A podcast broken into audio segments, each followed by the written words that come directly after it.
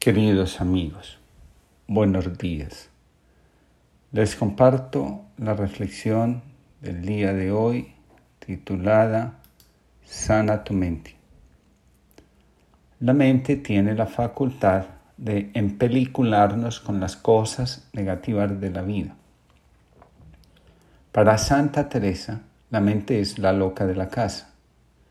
Tiene la capacidad de enfocarnos en las cosas negativas los problemas y especialmente hacernos creer en la imposibilidad de encontrar soluciones adecuadas a las dificultades que tenemos. Para que la mente se ponga al servicio de nuestro crecimiento espiritual, es necesario trabajar en ella, purificarla, elevarla, para que su foco sea Dios antes que ella misma. Una mente perturbada es el signo de la disociación que en determinadas circunstancias de la vida podemos llegar a experimentar. En algunas corrientes espirituales, la mente es semejante a la imaginación. Curiosamente, la mayoría de los seres humanos tomamos la mente o imaginación como consejera antes que al corazón. La imaginación, según Teresa de Ávila, nos tiraniza, se encarga de deformar la realidad, alterar nuestras ideas y convertir en impulsivas nuestras acciones. En el budismo, por ejemplo, se considera que la mente desordenada es la mayor fuente de sufrimiento en la vida. Atribuyen a Santa Teresa la siguiente expresión. La mente te hace cargar sobre tus hombros el peso de una montaña cuando en realidad es un grano de arena. El, pianista Vladimir Horowitz cuenta sobre una vez que tocó una composición contemporánea disonante para un auditorio privado. Cuando hubo terminado, alguien le preguntó, no logro entender el sentido de esta composición, Mr. Horowitz. ¿Podría explicarlo, por favor? Sin proferir una palabra, Horowitz tocó de nuevo la composición mientras miraba a quien había hecho la pregunta y le decía, eso es lo que significa.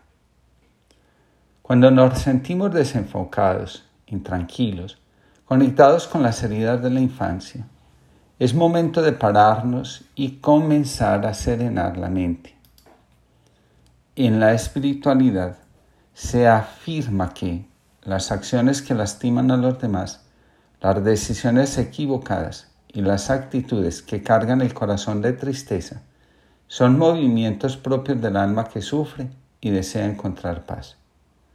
Muchas veces esa paz se pierde porque nos negamos a ser y dejar ser y otras veces porque nos resistimos a ver con mayor claridad lo que podemos llegar a ser si en lugar de confiar en nuestras propias fuerzas, le damos espacio a la divinidad en nuestra vida. San Rajinder, especialista en promover la paz interna, señala, cuando hablamos de sanar nuestra mente, nos referimos a su reacción ante los problemas, lo cual afecta nuestra forma de pensar y las emociones. Cada día nos bombardean con estímulos sensoriales desde todas las direcciones. Cada mensaje que llega a través de nuestros cinco sentidos es transmitido al cerebro. Algunos mensajes requieren una respuesta física, pero muchos de ellos requieren respuestas intelectuales o mentales. Tenemos que pensar en los problemas, tomar decisiones, planificar, analizar, sintetizar, crear y luego comunicar nuestros pensamientos a los demás. A menudo, los estímulos mentales pueden provocar reacciones de miedo, ansiedad, tensión, confusión, indecisión y una gran cantidad de respuestas emocionales. La tensión mental y el dolor emocional cobran su precio sobre nuestro cuerpo y la salud física. También afecta nuestra capacidad de ser productivos y eficientes en el mundo. La mente proyecta en la vida lo que la percepción le dice sobre la realidad. En algunas ocasiones, especialmente cuando el dolor aguza al entendimiento. La mente no para de crear imágenes, pensamientos y de alimentar creencias que atrapan a la persona en un estrés que si no se le pone fin, termina enfermando física, mental o espiritualmente a la persona. En estas circunstancias empezamos a trabajar para la mente, olvidando que la mente trabaja para nosotros y nuestro bienestar. Los pensamientos, las emociones y las decisiones se orientan al malestar de nuestra alma. Todo a nuestro alrededor se vuelve problemático. Para salir de este estado es necesario aprender el silencio de la mente y hacer que nuestros pensamientos se eleven hacia Dios, en lugar de permanecer centrados en lo que nos duele. Hay una cosa que es bien cierta.